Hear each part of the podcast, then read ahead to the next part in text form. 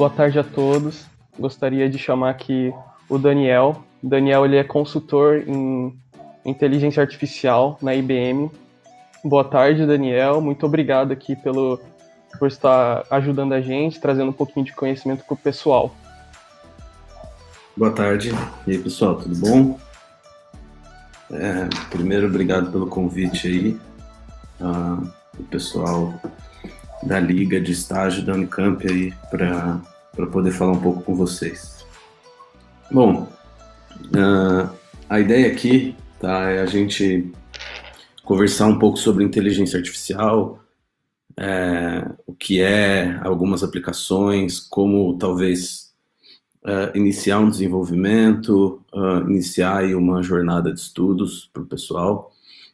É, e, e, essa eu coloquei essa capa aqui porque normalmente é uma coisa que as pessoas ficam muito em dúvida. Né? O que, que é inteligência artificial? É, é realmente o lá o exterminador do futuro, né, Skynet que vai dominar o mundo ou é parte dos memes que a galera sempre faz de uh, é um monte de if else que, que fica no código ali, 10 mil if else uh, só para validar e realmente não tem nada de inteligente, né? Beleza, então a gente tem um pouco de como são feitas, base, introdução, mercado de trabalho, conceitos, uh, aprender o básico, conceitos da IA, trilha de estudos, IoT, machine learning, redes neurais, desafios. Beleza. Acho que, que a maioria a gente vai falar um pouco, tá? É, redes neurais não, não vou entrar tanto no assunto, mas a gente pode conversar um pouco depois, pode me procurar no LinkedIn, acho que é um, não, não vai dar tempo suficiente de ir do zero até redes neurais, uh, mas pode me procurar depois também, a gente troca uma ideia. A IoT também, é, não vou entrar tanto, mas vai ter um pouco na parte de cases e, e acho que vai ser legal vai dar uma noção assim de como funcionam esses dois mundos, né, de IoT e de inteligência artificial. É, então aqui está a agenda que a gente vai conversar, beleza? Eu vou começar nos conceitos, uh, algumas coisas um pouco mais é, para nivelar, para a gente realmente entender do que a gente está falando.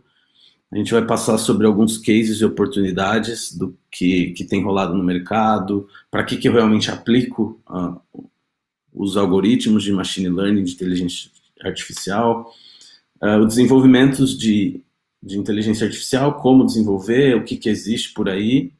A gente abre para dúvidas aí, acho que o pessoal tem um, uh, tem um link para a galera ficar perguntando. E daí, por final, a gente vai para a parte do de alguns, algumas dicas e links aí que o pessoal perguntou também bastante e aí a gente uh, fala sobre isso, tá? Claro que depois da apresentação também eu fico à disposição aí do pessoal para trocar algumas ideias, beleza? É, vamos lá, então. Para a parte de conceitos, né?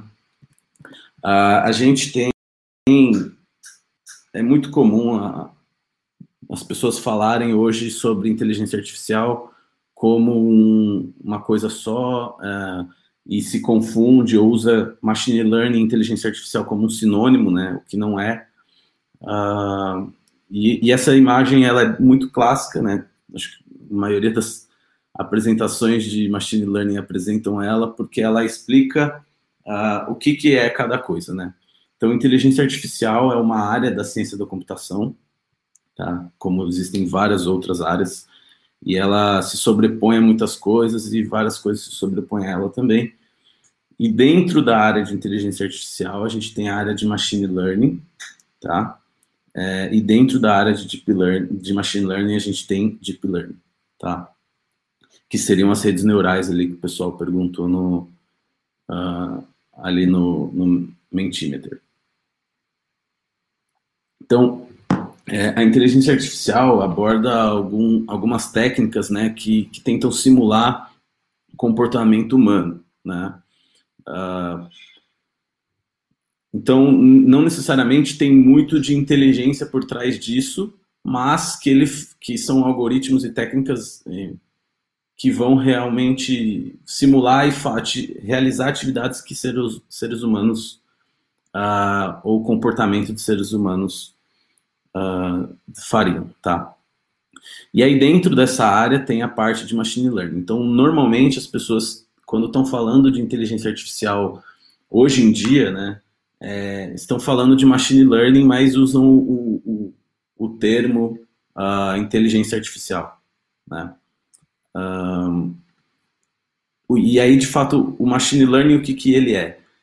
O machine learning, ele é o aprendizado de máquina, né? A máquina aprendendo com o que está acontecendo naquele processo, naquele momento. Né? E a gente vai entrar mais no detalhe, justamente para responder aquela pergunta do começo, né? Isso daqui é um monte de if else ou é o, o que a gente vê nos filmes de ficção? Né? E o Deep Learning daí é, um é uma outra técnica dentro de Machine Learning, então é um, uma técnica de Machine Learning, né, uma área dentro de Machine Learning que utiliza daí das redes neurais, né, uh, e de computação, uh, principalmente GPUs, né, porque aí eu estou falando de um processamento muito grande, é, o enfileiramento de vários uh, nós, né, vamos chamar de nós, mas se fala é, neurônios, né, para realizar diversos cálculos matemáticos e poder chegar num valor final, tá? É, a gente não vai entrar tanto nessa parte, a gente vai estar tá falando mais de machine learning, mas depois quem quiser tirar alguma dúvida, eu vou deixar meu meu LinkedIn também, o pessoal pode entrar em contato para a gente conversar, beleza? Tá bom. É, então, em machine learning, a gente tem algumas é, áreas e tipos de aprendizado de máquina, né?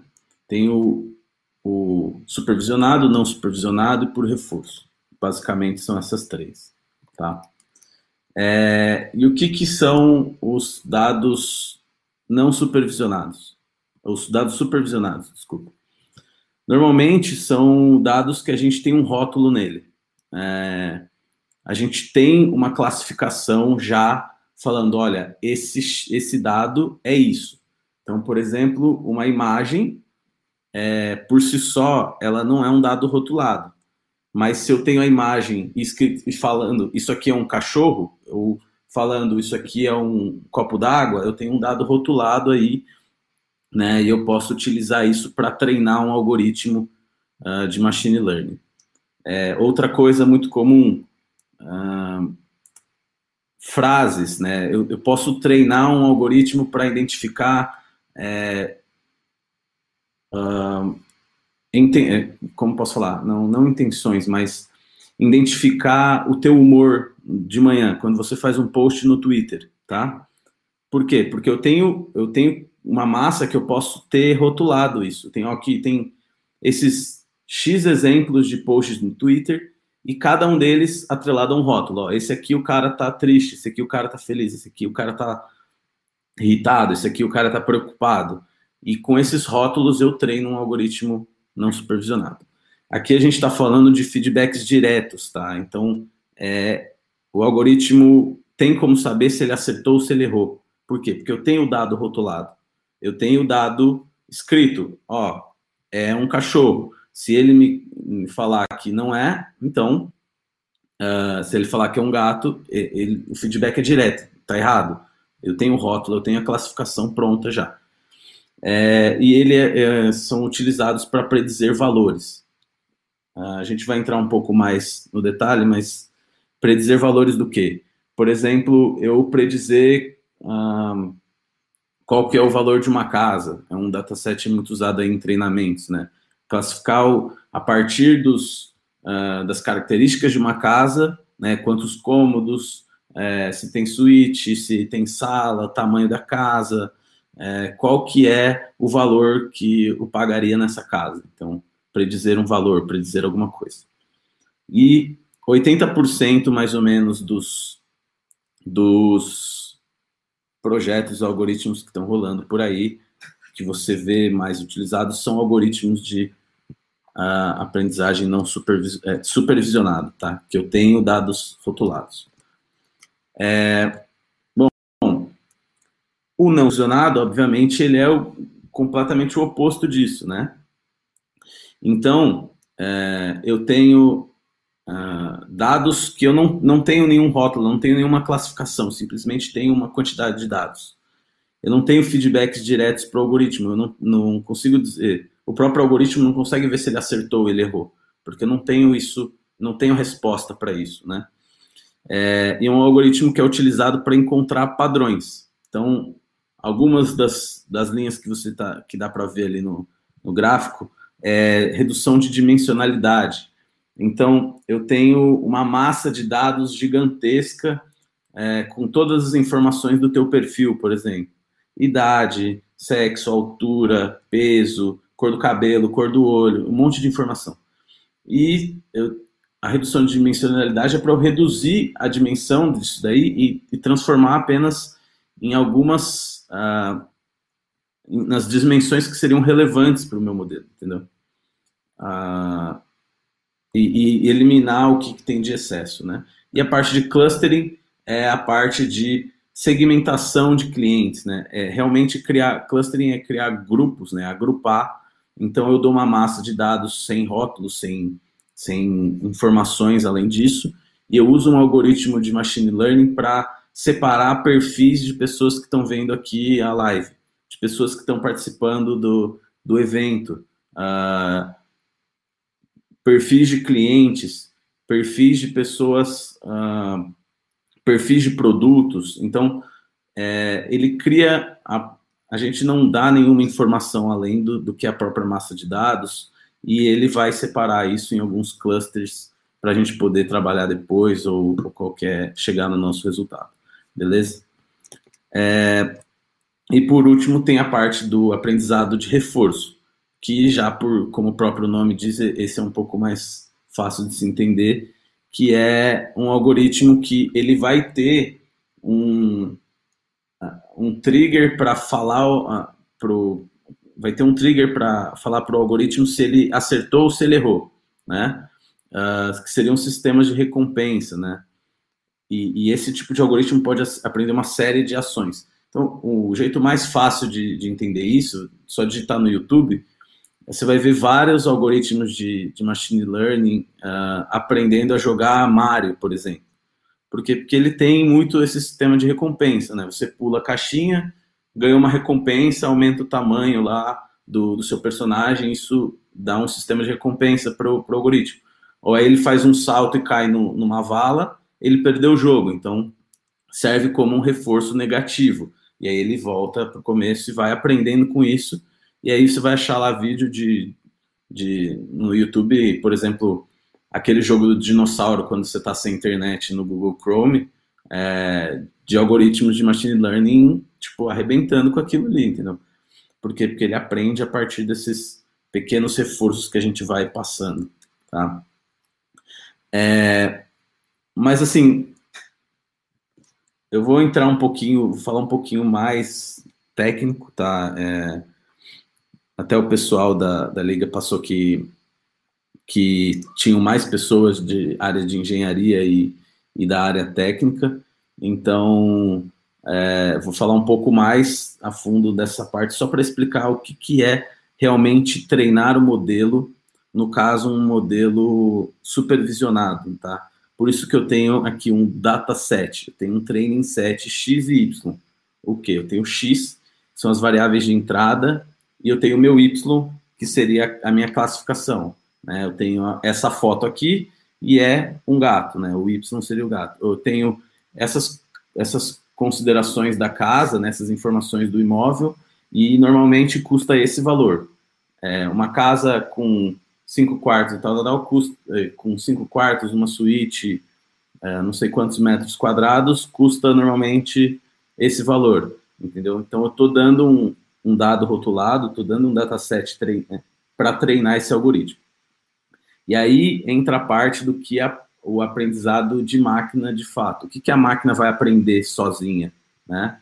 Uh, a gente vai colocar todas essas variáveis, né, elas vão entrar dentro de um uh, de uma função, opa, voltei, dentro de uma função de x, tá? Um z função de x. Cada um desses inputs x1 número de quartos, x2, quantidade de banheiros, x3, uh, tamanho da casa, x4, bairro, pode até ser uma, uma variável, x5, uh, ah, tem suíte, ou tamanho da cozinha, e essas variáveis vão entrar na minha vão ser criadas uma função, vão entrar na minha função, tá? Essa função é uma função de x, uh, e a gente colocou aqui wx mais b, uma função linear, onde w, é, onde x vai ser a matriz né, de todos esses meus inputs, e o meu, o meu w é o peso de cada um desses inputs, né? Então, uh, qual que é o peso de eu ter, pro, qual que é o peso da quantidade de quartos no preço de uma casa, né? Eu acho que é um peso relevante, tá bom? Qual que é o peso do, do tamanho da casa é, para o preço dela? Também é, um, é, é, relevante, mas qual que é esse número, né? Uh, e mais B, que é uma constante uh, que faz parte da, da função linear aí. Bom, a partir disso, a gente faz uma, uma função aqui que eu não vou entrar muito né, no detalhe, a gente faz mais alguma transformação nessa função e a gente vai predizer um resultado. Né? Qual que é o resultado disso? Qual que é o resultado dessa função wx mais b? É o valor de uma casa. Tá? Então, é, eu pego para essa casa, para esse x aqui, eu cheguei num valor de casa y barra um valor de 500 mil reais, vamos dizer. Mas a, a base do supervisionado é que eu tenho o valor da casa, né? Quando eu estou treinando ele, eu sei que, quanto custa aquela casa. Então, aí, o que a gente faz é fazer um cálculo de perda entre o valor da casa real, que eu sei qual que é, que é um dado rotulado, e o valor da casa predito pelo algoritmo. Eu vou ter uma, uma diferença aí, uma diferença, pode ser grande, pequena, mas eu vou ter um, uma diferença entre esses dois valores. E a partir dessa diferença eu vou utilizar isso, o algoritmo vai utilizar isso, né? Essa é a parte do aprendizado de máquina. Ele vai utilizar isso para redefinir os pesos das variáveis e a constante b também. Então, eu, sei, o algoritmo tem o valor de x, ele tem o valor de y. Aí ele vai lá, usa os valores de x para predizer um novo y, y barra, e aí ele vai calcular essa diferença e é, vai melhorando os pesos e as constantes da minha função até que eu chegue num valor, uh, num modelo ótimo, né? Não, não, existe modelo perfeito, nunca vai dar 100%, mas eu vou chegar num modelo que tem um resultado legal, uma acuracidade boa, e esse modelo está treinado para predizer valores de casas uh, a partir do, do que eu forneci para ele, tá? É, mais para frente a gente vai falar um pouco mais disso de novo, para para poder uh, ah, para a gente poder entender um pouco melhor. Bom, mas é, é, no fundo, né, a gente às vezes acha que não, mas a gente está fazendo, treinando algoritmos né, boa parte do tempo. Então, o Facebook é um, um caso interessante de, de, treinamento supervisionado, que quando o Facebook sempre, não, não, sei nem desde quando você pode postar foto lá, mas é, teve um determinado momento que o Facebook começou a, a te questionar, você não quer marcar os seus amigos nessa foto? E aí você ia lá e você desenhava esse quadrado aí no rosto da pessoa, e aparecia embaixo o box para você digitar quem que era. Aí você ia lá, arrestava um quadrado em cima do rosto de alguém e digitava quem era essa pessoa. E, e isso foi sendo utilizado para treinar um algoritmo que hoje, depois de um tempo, você tirava uma foto, todos os rostos já vinham marcados, né? Um algoritmo para detectar as faces naquela foto, e só com o box, ah, você não quer marcar quem é essa pessoa? E, e ao longo do tempo, hoje, se você posta uma foto, ele já identifica o teu rosto e às vezes já identifica os teus amigos que estão naquela foto. Ah, isso foi um, um, treinamento que a gente foi fazendo ao longo do tempo, utilizando a ferramenta, e que hoje o modelo deles é, de, de, machine learning é, consegue classificar bem uma foto com o nosso rosto, com o rosto de pessoas. Um algoritmo supervisionado. É... Outro caso, tá? Não tão. Que, que às vezes não é tão é, simples da gente ver, né? não é tão comum, mas a gente já se deparou várias vezes com esses tipos de captcha, né? Ah, e o reCAPTCHA, na verdade, ele consegue identificar que você é um humano ou um robô uh, pelo teu movimentação de mouse, etc. E essa parte muitas vezes é usada para você clicar nas placas de rua ou nos veículos ou na calçada para você ser utilizado para treinar um dataset de classificação de imagens. Tá? Então também pode ser usado para treinar um algoritmo de imagens. É, bom, Aí vamos ir um pouquinho para a parte de cases. E oportunidades. Né? Ah, antes de começar a falar a parte do, dos cases das oportunidades, é, eu acho que é interessante começar por esse, por esse paper aqui, tá? que foi um, um paper que foi publicado em 2013 se não me engano, em Oxford, né, se chama O Futuro do, do Emprego. Né? Quão suscetível estão os empregos para uh, ser computadorizados? É, e, e, um dos. O que, que esse estudo. Uh, o, essas duas pessoas eles pegaram todos os trabalhos de carteira assinada dos Estados Unidos, né? É, e uh, fizeram um estudo de algoritmos de machine learning para saber quais são os trabalhos dos Estados Unidos de carteira assinada que estavam mais propensos a, a sumir ou quase sumir, ou quase sumir, tá? Não é sumir 100%, é, e serem completamente transformados pela inteligência artificial e por algoritmos de machine learning, mais especificamente. É, e o que, que aconteceu? Eles ranquearam isso, viram todas as as profissões e colocaram numa ordem de mais suscetível para o menos suscetível. E o primeiro caso da, da, da ordem desse paper que eles publicaram lá em 2013, né, sete anos atrás, era que a, a profissão que tem mais chance de sumir ou de sofrer grandes mudanças é o atendente de telemarketing, né? É, e por que que, que eu costumo falar isso, né?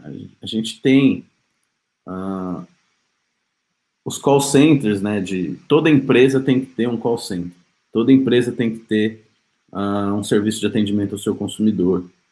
Uh, e, e, esses call centers normalmente têm um turnover muito alto, né, uma mudança constante de pessoas.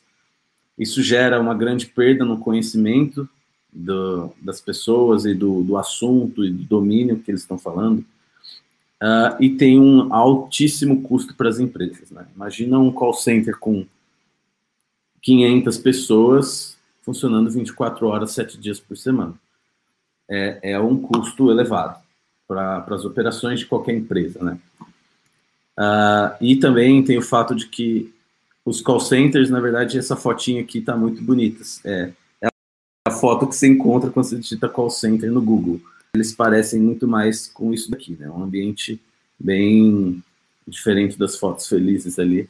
É, é um trabalho, quem já teve a oportunidade de ver, é muito desgastante para as pessoas que estão lá, é correria o tempo todo, ligação.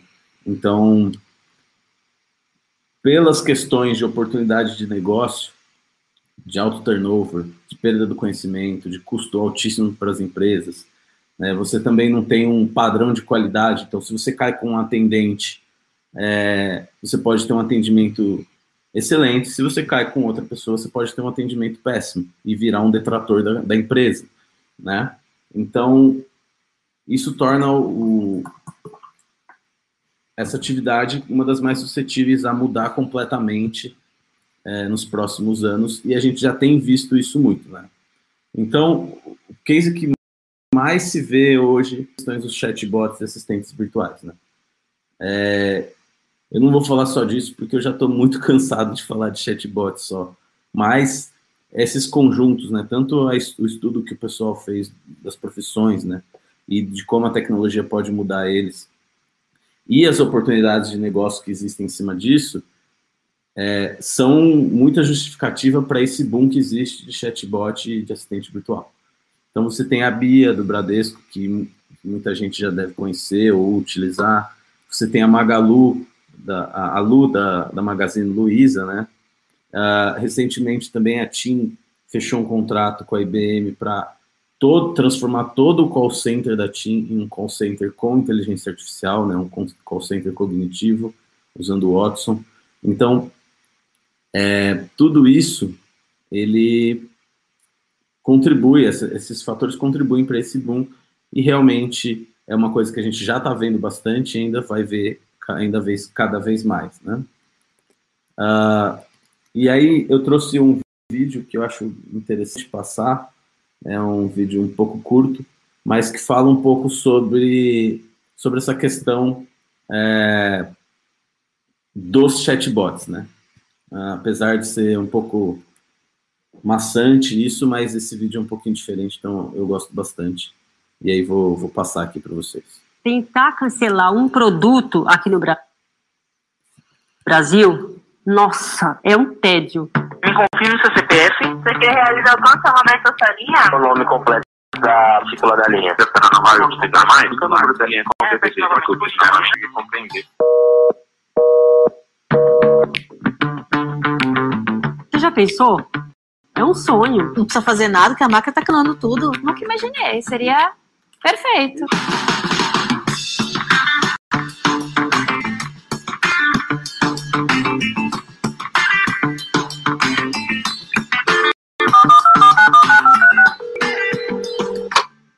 É o nome completo do titular? Lucas Ambrosio de Oliveira.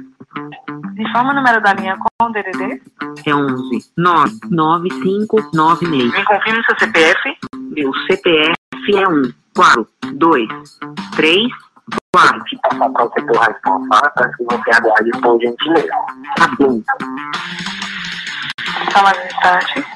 Tá bom.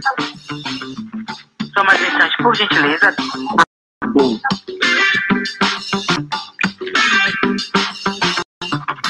Alô, Saria, tudo bem com a cara? Oi, por favor, cancela a minha linha. Pode me confirmar novamente o número da linha com o DDD? Mas tá difícil mesmo. Cancela pra mim. O cancelamento já foi efetuado com sucesso. Eu me senti vingada. A máquina dos sonhos. Eu agradeci a Deus. Pode que? Boa noite, com quem eu falo? O Chancellor.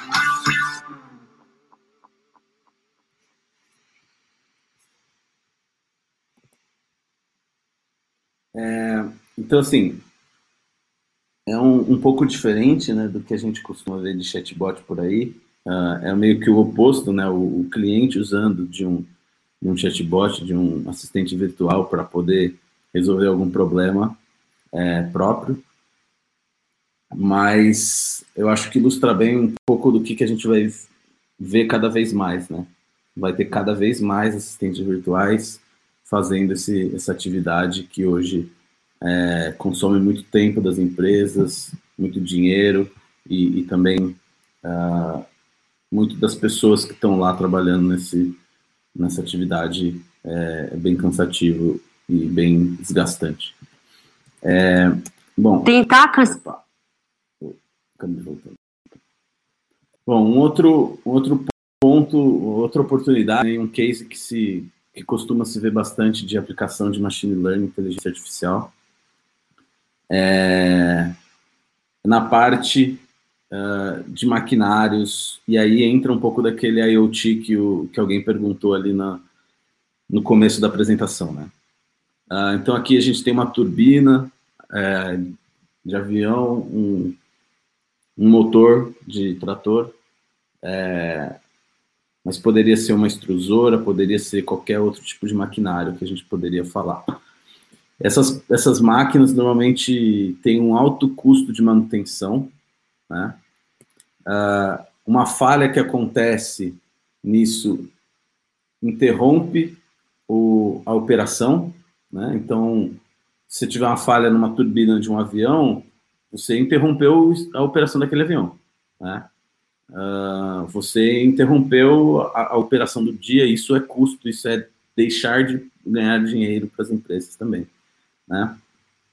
E, uh, e muitas dessas, dessas, desses produtos, né, desses, é, esses maquinários têm uma difícil gestão de estoque.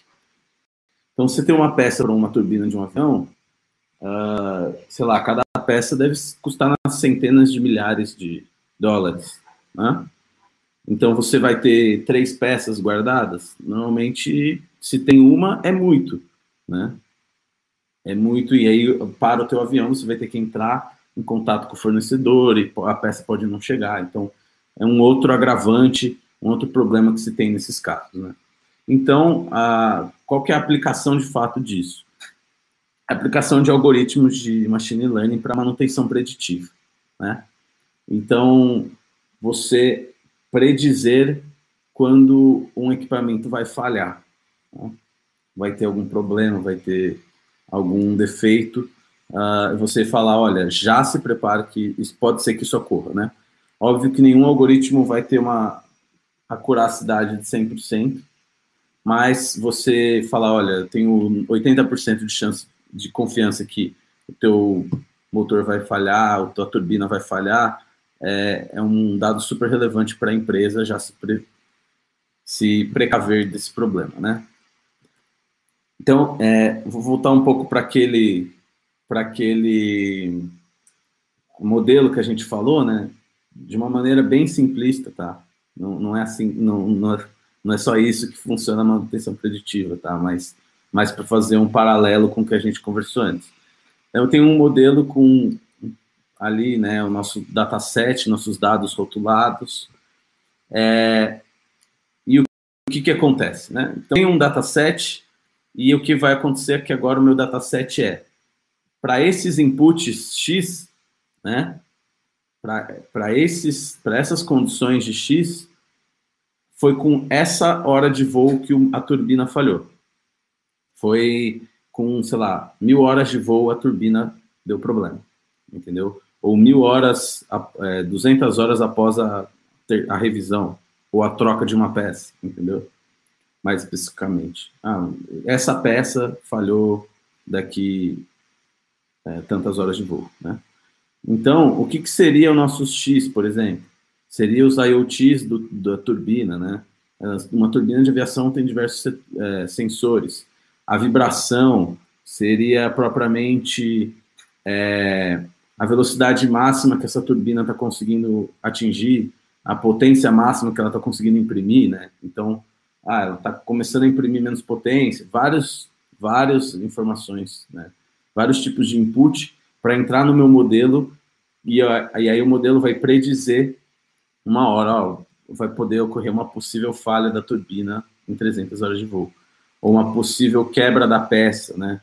Uh, ou uma possível. Isso estou falando aqui de uma turbina de avião, mas isso serve, a gente poderia utilizar isso para diversas outras, uh, outras aplicações, né?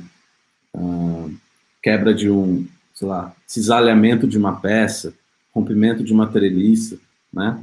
Diversas informações, mas é um tipo de modelo que a gente precisa de dados rotulados. Então, eu preciso de uma base, né? De dados anteriores, de quantas vezes uh, esse celular falhou, né, os inputs dele, quanto foi as horas de uso, e em que momento que ele falhou. E isso, uma certa quantidade considerável para a gente treinar um modelo que vai predizer quando que um celular vai falhar, mediante os inputs dele, né? Uh, então, então isso aqui é só para dar um paralelo com o que a gente conversou um pouco lá atrás, né? E aí, uma outra um outro case que a gente vê bastante são de empresas como o Spotify, o Netflix, né? São empresas que têm um modelo de negócio baseado em engajamento. É, eu preciso de assinantes do Spotify, eu preciso de assinantes para o Netflix. É, um outro problema desse, desse tipo de negócio é que as barreiras para mudança são muito pequenas. Para eu cancelar o meu Netflix e ir para o Amazon Prime, é muito simples. Né? Eu consigo fazer isso no celular. Com alguns cliques eu cancelo e mudo para o Amazon Prime. Mesma coisa para o Spotify, para eu ir para o Deezer, sei lá.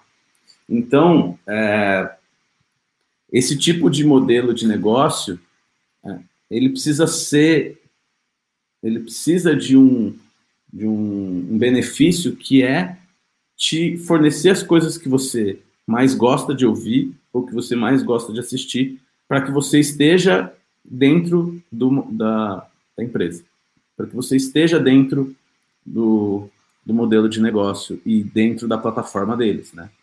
Então, o Spotify, por exemplo, ele tem as descobertas da semana, que é uma, uma playlist que você normalmente recebe segunda-feira e é, na segunda-feira de cada semana, né? Ela troca cada semana com músicas que teoricamente o Spotify identificou no teu perfil e está te recomendando como algo que você vai gostar, né?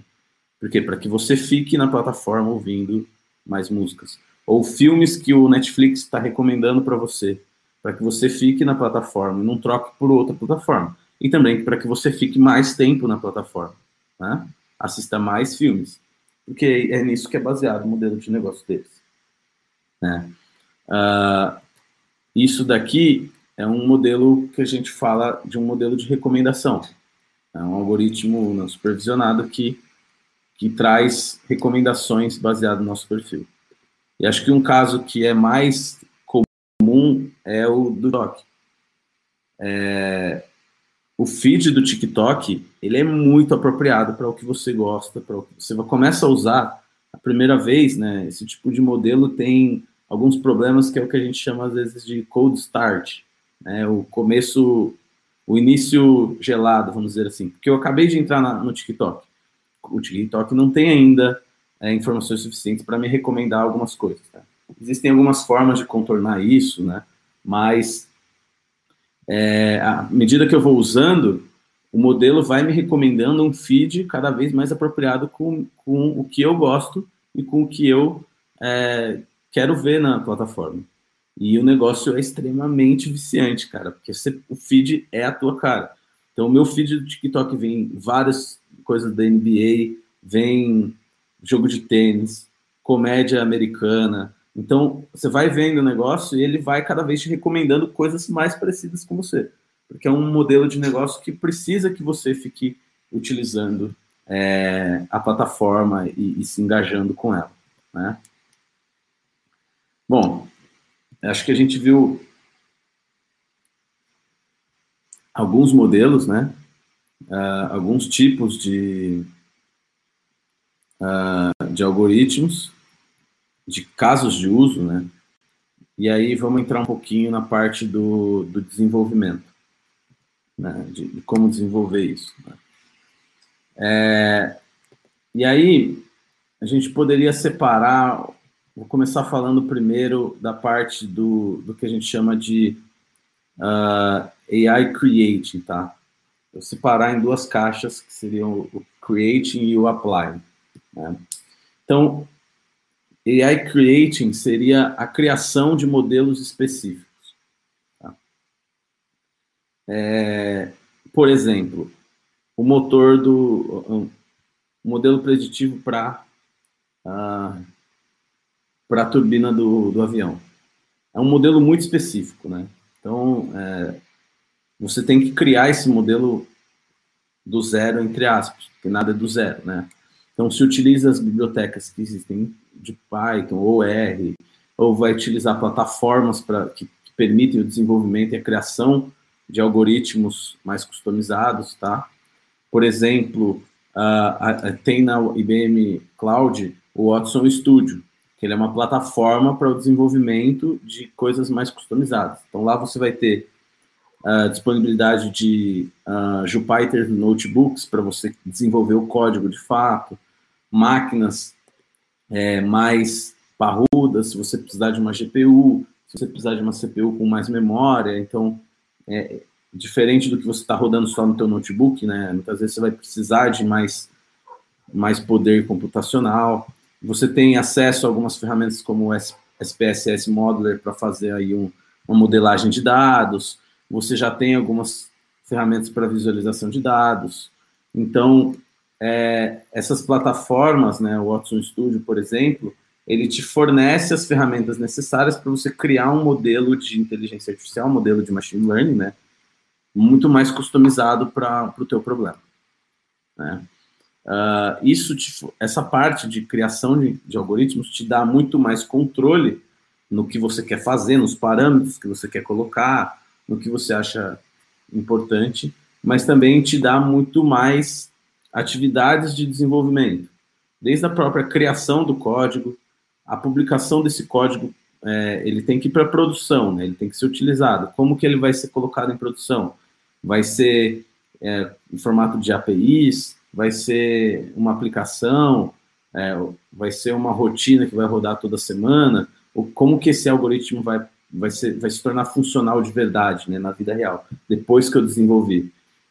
E isso vai te dar outras atividades, como, por exemplo, monitorar esse algoritmo depois que está rodando, né, ele, você não simplesmente coloca o algoritmo lá e vai embora. Você tem que ficar monitorando, ver se ele ainda está acertando, né?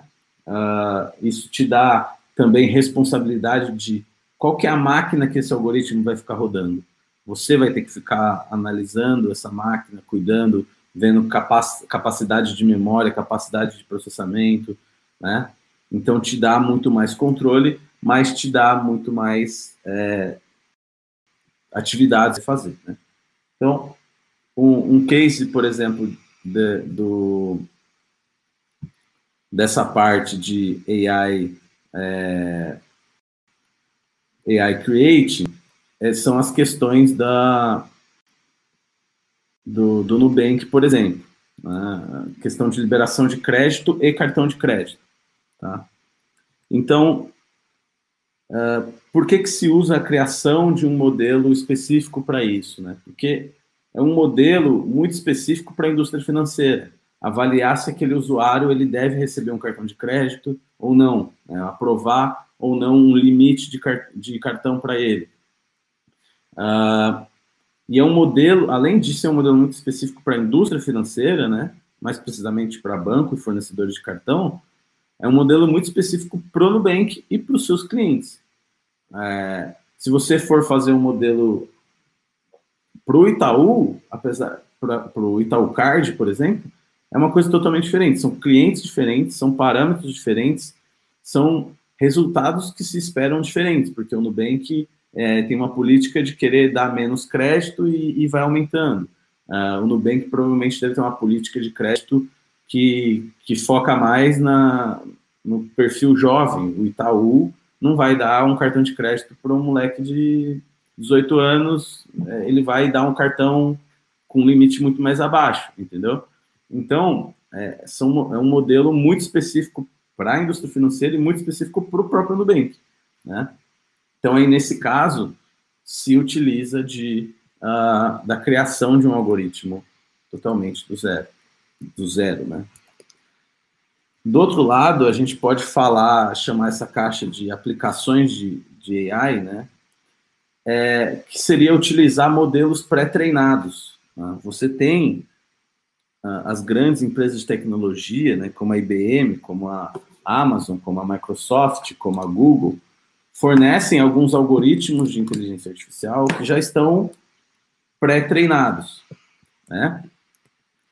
Uh, vou passar alguns, por explicar um pouco, por exemplo, né? na IBM Cloud tem algumas APIs do Watson, né? Essas APIs são algoritmos de machine learning que já estão uh, pré-treinados para que você utilize. Tá? E aí, por exemplo, reconhecimento de imagens. Né? Uh, o reconhecimento de imagens é, é, um tipo de algoritmo que pode ser aplicado em diversas indústrias. Você pode reconhecer a foto de uma peça para ver se ela está defeituosa, você pode reconhecer uma foto de, uh, sei lá, de, de de clientes para autenticar ele no teu site ou para ele abrir conta, você pode é, utilizar um reconhecimento de imagem, por exemplo, no varejo, para você verificar se uma gôndola está na posição correta, né? Uh, no próprio no varejo, por exemplo, existem a Coca-Cola, por exemplo, ela, ela dá lá o, o todo pro, pro cara para a padaria do Zé, porque ela tem um acordo de que a Coca-Cola vai estar na, no melhor lugar do freezer. Né? Hoje se precisa de uma pessoa que vai em todos esses pontos que são conveniados da Coca-Cola para o cara olhar se a Coca-Cola está no melhor lugar possível, ele já checa, já faz um relacionamento. Isso pode ser identificado por um reconhecimento de imagem. Então, uh, algoritmos de classificação de imagens e detecção de objetos, né, são muito comuns e muito pode ser utilizados em diversas indústrias para diversos problemas. Então, as, a empresa como a IBM, ela fornece já esse algoritmo e você vai treinar só com o seu conhecimento específico, tá? Só com o que você quer classificar. Mas toda a parte, toda a cadeia que tem antes, né? Quebrar a imagem em pixels, né? começar a detectar as bordas de uma imagem e etc. Tudo já está feito, já está treinado, né? O que a gente precisa de fato é uh, treinar ali qual que é o objeto, qual que é o tipo de imagem que a gente quer detectar, entendeu? Então, num caso desse, é, faz mais sentido eu usar um algoritmo pré-treinado, por exemplo, da IBM, o Watson Visual Recognition. Existem também ferramentas open source, tipo um IOLO da vida, algumas redes neurais que já estão pré-treinadas e você só vai lá e, e faz a marcação do, do teu objeto específico, né? Uh, outras também são, a, são os algoritmos de, de fala, né? De, de conversão de voz para texto e de texto para voz, né? Então, isso também é um tipo de algoritmo que pode ser aplicado em várias indústrias, em vários problemas. E então, a, uma empresa como a IBM, ela fornece já um algoritmo ali pré-treinado. Você pode treinar ali com, com o quê? Com algumas entonações diferentes, algumas mudanças de texto. É, para você poder customizar para o teu conteúdo, né? Você tem aí algoritmos de personalidade, que é traçar a personalidade do teu cliente, então, ou traçar a personalidade do, da pessoa que está conversando com você, ou alguma coisa desse tipo, né? É, são também é um algoritmo que pode ser aplicado em várias indústrias, né? Você pode querer traçar a personalidade das pessoas que se inscreveram aqui na, no evento. Uh, ou traçar a personalidade, perfil da, das pessoas que estão conversando com o teu chatbot, ou traçar a personalidade das pessoas que estão comprando o teu produto, entendeu? É, das pessoas que estão se relacionando com você na rede social. Então, isso serve para diversas indústrias, né? Então, esse algoritmo já fica mais disponível e pré-treinado para a gente não ter que começar tudo do, do, zero, né? Ou lá das bibliotecas, ou lá da primeira linha de código. A gente já começa mais na frente, então faz muito sentido algumas soluções utilizarem isso, né? Mesma coisa para o Tony Analyzer, que é um algoritmo para detectar o tom de conversa, né? Então, uma empresa quando o Reclame Aqui surgiu, por exemplo, né, a gente viu o vídeo ali atrás, é, se criou uma no... se criou áreas gigantescas nas empresas para tratar Reclame Aqui, né, que era uma coisa que não existia até então nas empresas. Né? Você tinha o saque, você tinha a área de reclamações, beleza?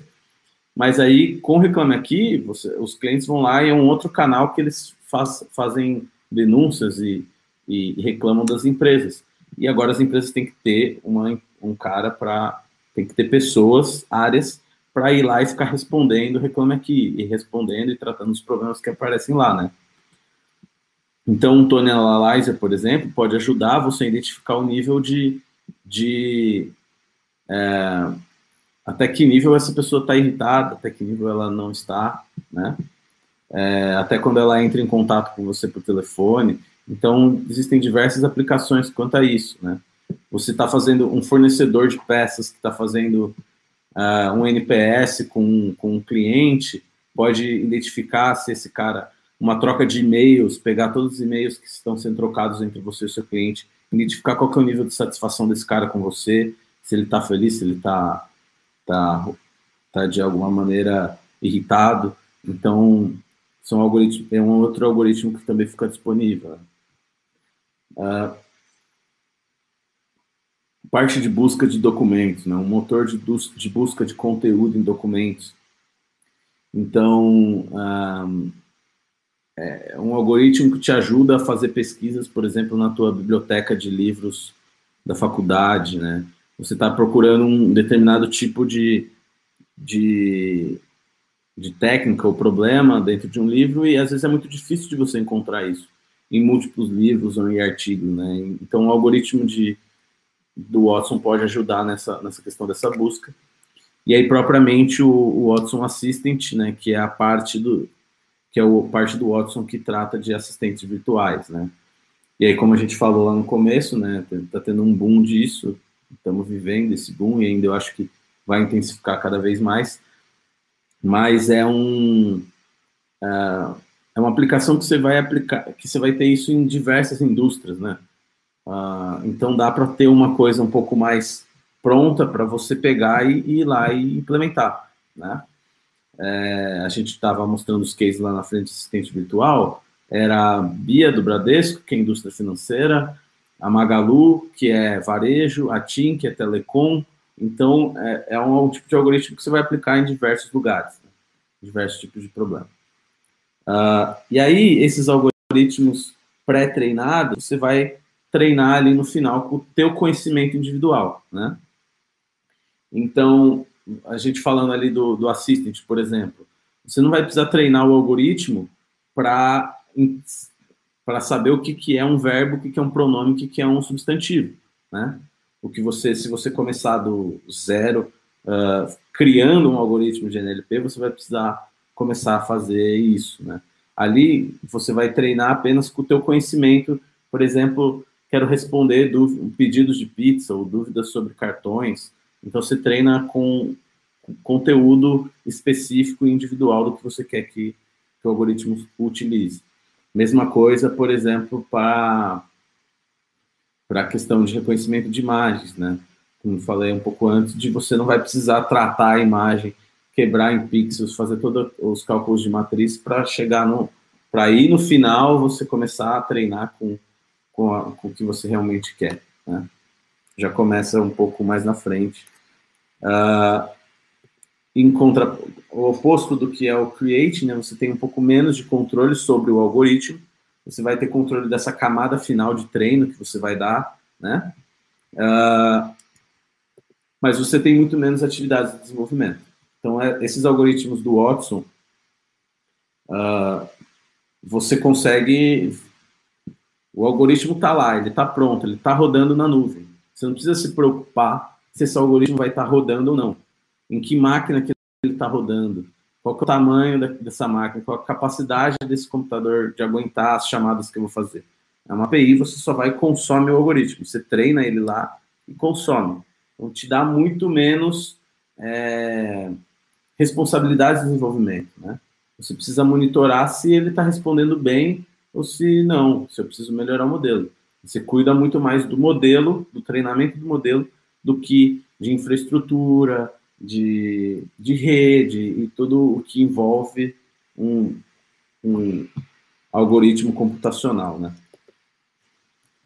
É, bom, uh, aí eu acho que a gente poderia abrir para dúvidas. Eu não sei se o pessoal aí da, da liga tem as perguntas, o que, que o pessoal tem perguntado aí para a gente poder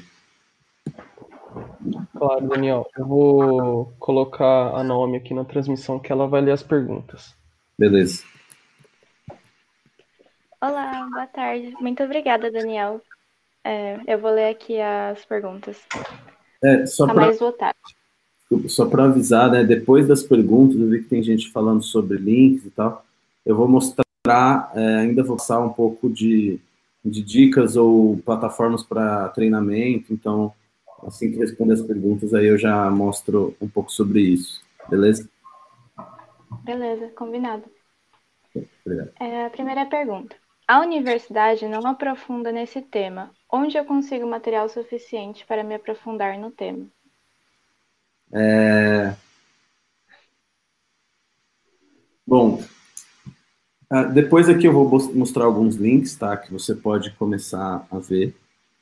Conteúdo na internet tem centenas de lugares.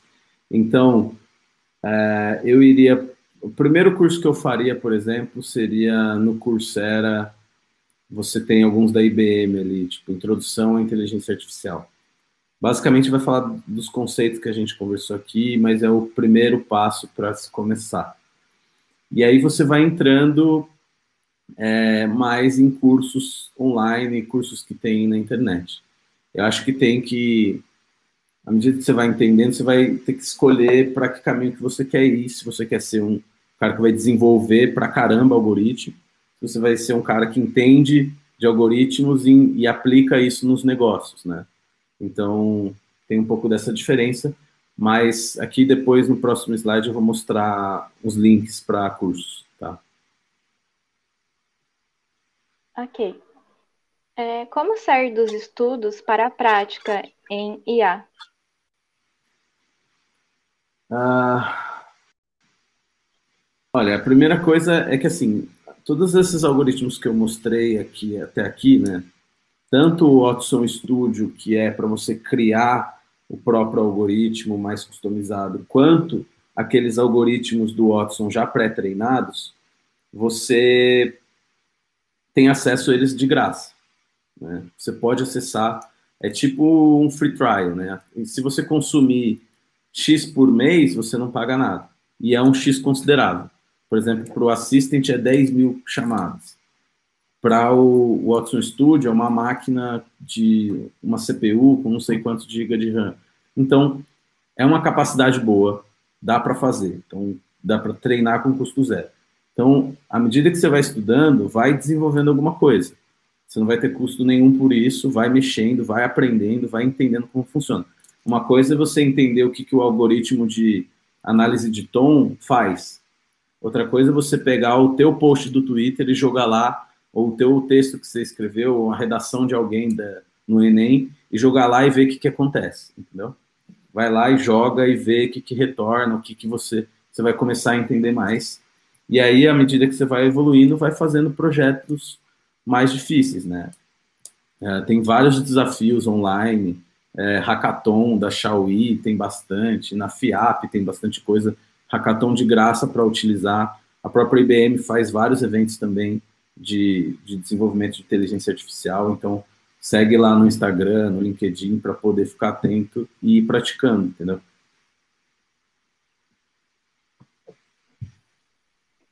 É, quais as linguagens mais importantes para se trabalhar com IA? Olha, é, você vai precisar de.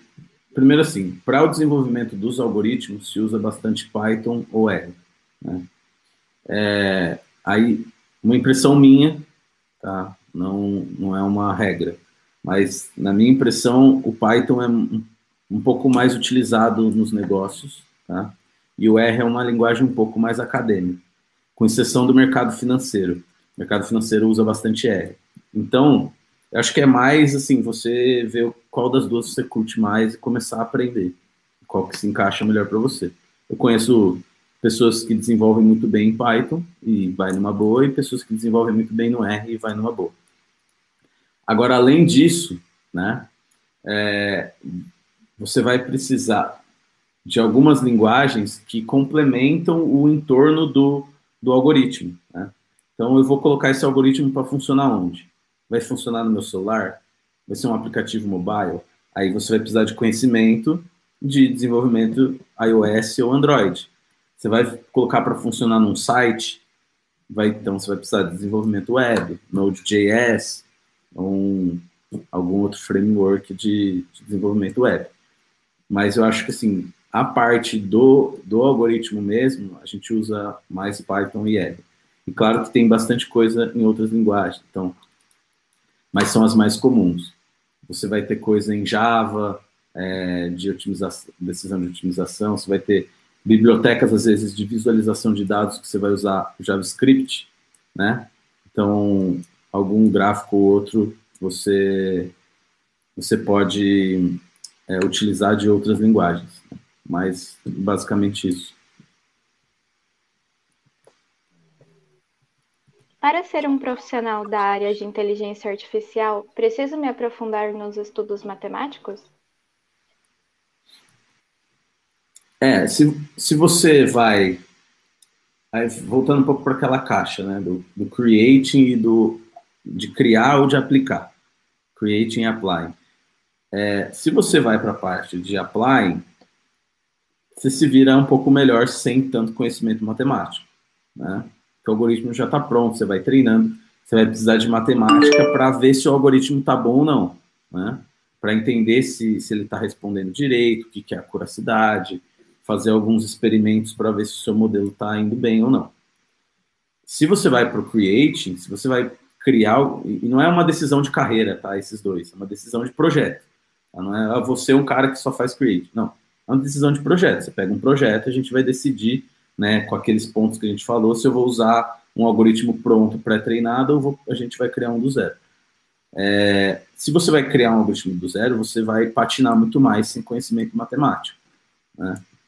Uh, não que você não vai conseguir fazer nada, mas que quanto mais complexo é o problema, mais conhecimento você tem que ter em estatística, né, em álgebra linear, probabilidade, para você poder resolver um problema mais complexo.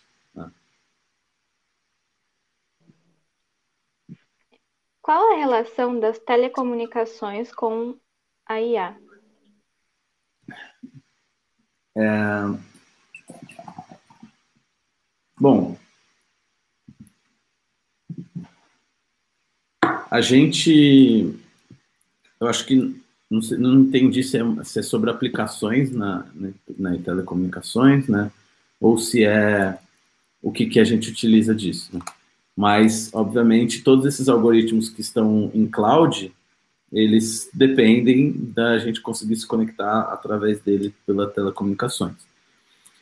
Hoje em dia, se você vai ter um modelo de inteligência artificial no teu celular, né, uh, provavelmente você vai ter que utilizar de telecomunicações para poder pegar o dado, mandar para a nuvem, processar isso e receber uma resposta. Né? Uh, com com o advento aí do 5G e do Edge, da Edge Computing, muda um pouco o jogo disso, mas acho que não faz sentido entrar nesse detalhe agora. É, então, assim, você precisa muito ainda, precisa um pouco subir os dados na nuvem e também uma definição de projeto, né? Eu quero que o processamento ocorra no meu celular, na minha mão, ou eu vou colocar ele na nuvem e eu vou depender de ter uma conexão com a internet para ir para lá né?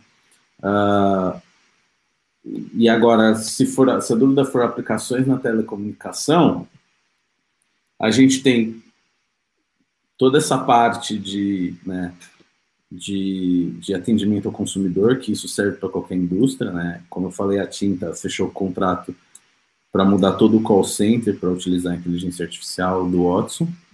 É, mas você também tem a questão de gestão de rede, né? Você conseguir fazer a gestão de equipamentos, toda essa parte de manutenção preditiva, ela pode ocorrer também na indústria de telecomunicações, com relação às antenas de rádio, os pontos que você tem uh, uma antena para distribuir esse tipo de informação e tal. E aí, entrando agora um pouquinho uma outra jornada, se, se, isso tem a ver com a questão do 5G que a gente tem visto, tem falado bastante na, na mídia, é, elas estão super correlacionadas para a gente começar a fazer coisas novas, né? O 5G não é um aumento de velocidade, a gente vê aí as telecoms postando, ah, agora é 4.5G. Tipo, o cara aumentou a velocidade em 10 mega e mudou o nome e o slogan da campanha, né? O 5G é uma tecnologia diferente, diferente, de frequências de rádio, frequências de ondas diferentes, que ainda no Brasil vai ter um leilão agora para ver quem, quem compra qual, qual frequência. E aí é um aumento de velocidade e uma redução na latência gigantesca. O que, é latência? É o tempo que eu levo para ter uma resposta na rede. Né? Então, por exemplo, um carro autônomo, ele precisa de latência muito baixa. Imagina se eu estou dirigindo, se o carro autônomo está andando na estrada, né? Usando, obviamente, algoritmos de inteligência artificial, e ele e, e passa uma criança na frente. Se eu demorar 200 milissegundos para bater na cloud e receber uma resposta do que fazer, é, já era, né? Então, a, a, aí vai ter muito dessa, dessa conexão entre o 5G e a inteligência artificial, porque o 5G vai potencializar coisas que a gente pode fazer com a inteligência artificial, que hoje, com a comunicação que tem, com a rede que tem, não dá para fazer. Cirurgia à distância, por exemplo, entendeu? Esse tipo de coisa. Beleza? Eu falei de um monte de coisa porque eu não entendi direito a pergunta, mas acho que. Mas ficou bem claro em ambas partes. É, quais são as preocupações atualmente com o IA? Como a IBM tem agido e pensado nesse sentido? É... Bom, as principais preocupações, né, são hoje são relacionadas à questão de ética e de e, de algumas ah, decisões que, que não é só a IBM que tem que tomar, mas são todas as empresas e, e a sociedade como um todo decidir é, como vão como vai funcionar essa parte legal e de, e de ética da, da inteligência artificial. Como assim, né? A preocupação não é se, se a inteligência artificial vai virar lá o exterminador do futuro.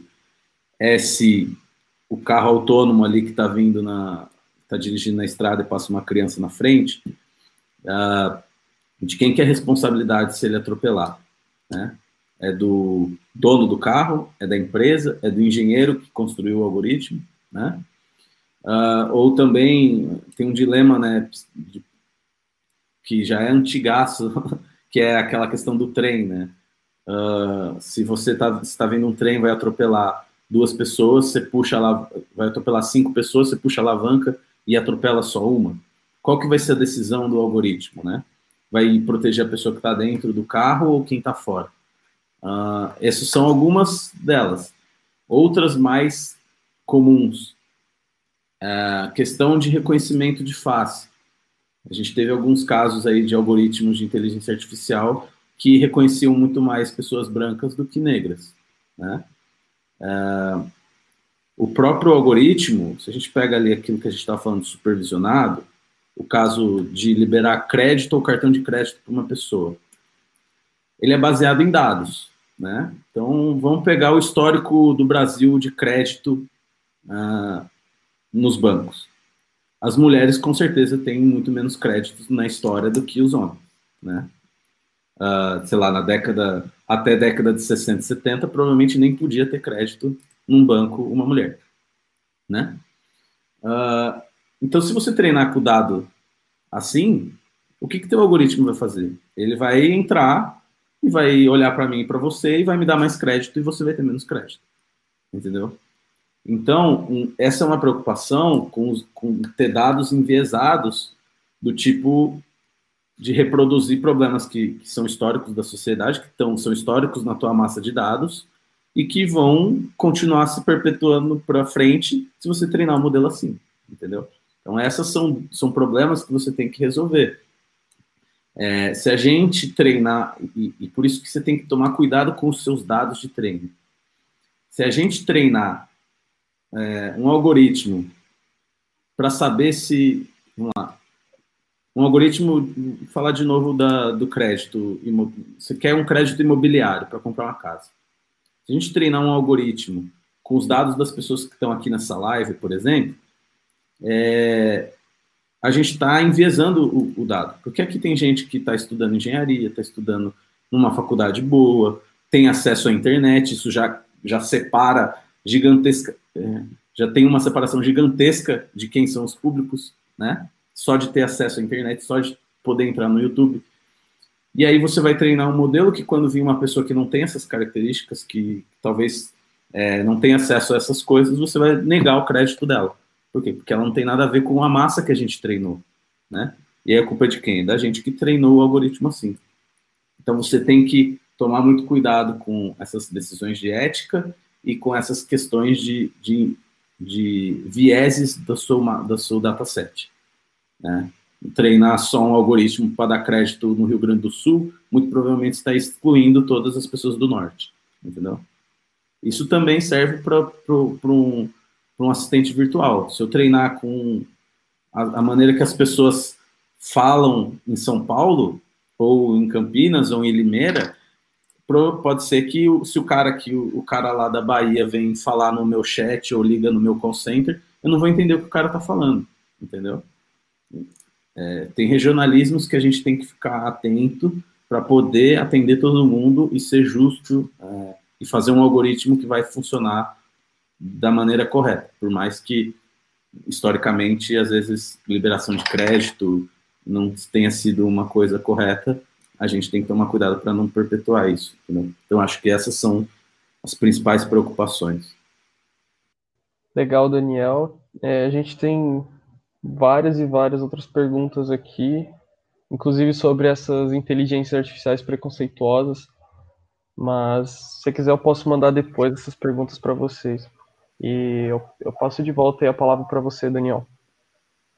Beleza. É, então, só para fechando aqui, né, pessoal? A gente já está 12h20 ainda, nem almocei também. É, algumas dicas e links, né? Então, só fechando, né? Inteligência artificial, machine é uma área, deep learning é uma área. A gente tem supervisionado, não supervisionado, criação de um algoritmo 100% customizado ou aplicar um algoritmo novo, né? É, então, assim, não é um mundo else, mas também não é algo que vai dominar o mundo e precisa de muito trabalho manual. Tá? Aqui tem alguns links. Né? A CognitiveClass.ai é uma plataforma free, de graça para cursos. Te dá uns certificados para você pôr no teu LinkedIn e tal. É bem bacana. É um nível mais introdutório, mas vai chegar em, em profundidades do tipo. Tem um curso de Deep Learning aí, para quem estava querendo saber mais sobre redes neurais. É um overview, mas ainda assim é legal, vai passar conceitos mais ou menos no nível que a gente conversou aqui hoje. E aí depois você pode começar a evoluir para outras coisas, tá? Então tem, e aqui tem de tudo, tem desde aplicação de é, parte cognitiva de ciência de dados, inteligência artificial, como tem para blockchain, para desenvolvimento web. Developer.ibm.com é a plataforma da IBM, lá também vai ter de tudo. Vai ter uma caixinha lá, IBM é, Inteligência Artificial, vai ter outra caixinha de blockchain. É, faça a festa. E o Kaggle.com, aí é uma plataforma para praticar, né? Tem cursos legais ali dentro, também de graça.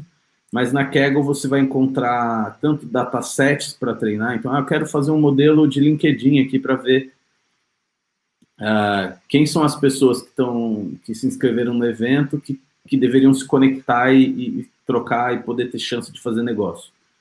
Então, no Kaggle vai ter um, provavelmente vai ter uma massa de dados de LinkedIn para você começar a treinar e fazer alguns modelos. E tem desafios que empresas postam no Kaggle lá para você competir e é uma boa maneira de mostrar que você tem conhecimento um pouco mais prático, né? É aqui embaixo está o meu, meu link, um QR Code para o meu LinkedIn. Então, quem quiser adicionar, seguir, mandar pergunta lá, marcar um horário para trocar uma ideia, pode, pode mandar que, que eu fico à disposição também. Beleza? É, era isso aí, pessoal. Espero que todo mundo tenha curtido e, e tenha ajudado um pouco aí no que vocês tinham colocado lá no começo, uh, de entender mais de inteligência artificial, conceitos e como, como sair do outro lado, como começar pelo menos. Legal, Daniel. É, eu agradeço aqui mais uma vez pela sua pela sua disposição aqui de poder estar ajudando a gente, né? Eu agradeço em nome da Liestag, também em nome da Faculdade de Tecnologia. É, a galera curtiu bastante, eu estava acompanhando aqui os comentários. Então eu abro o microfone para o Daniel, se quiser fazer alguma consideração final. Cara, acho que é isso. É, obrigado aí pelo convite. Uh, como falei, estou à disposição aí de quem quiser entrar em contato, É, e também da liga, se quiser fazer ou repetir a dose algum outro dia, algum outro ano, estamos aí também. Se preferência, se rolar um presencial ano que vem, acho que seria, seria bacana também. Maravilha. Então é isso, pessoal. Até a próxima.